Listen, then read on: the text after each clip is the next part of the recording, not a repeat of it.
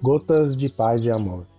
Mensagens diárias com vozes amigas do Núcleo Espírita Paz e Amor.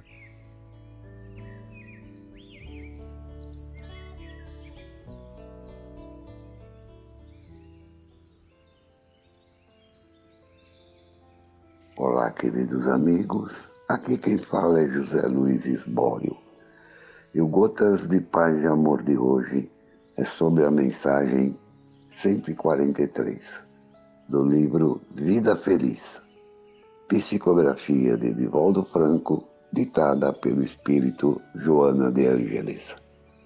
Mensagem 143 Se amigo da verdade, se a transformares numa arma de destruição ou de ofensa, não é tanto o que se diz, que oferece resultados positivos ou desagradáveis, mas a forma como se diz.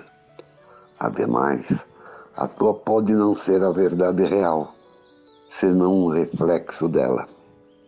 E mesmo que o fosse, não estás autorizado a esgrimi-la com finalidades perturbadoras antes de assumires a postura de quem corrige e ensina com a verdade, coloca-te no lugar do outro, aquele a quem te irás dirigir, e a consciência te apontará o rumo a seguir.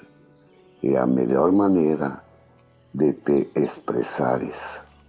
Joana de Ângeles. Um abraço fraterno para todos.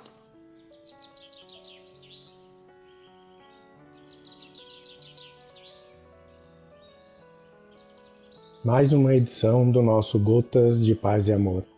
Um abraço para todos e um excelente dia.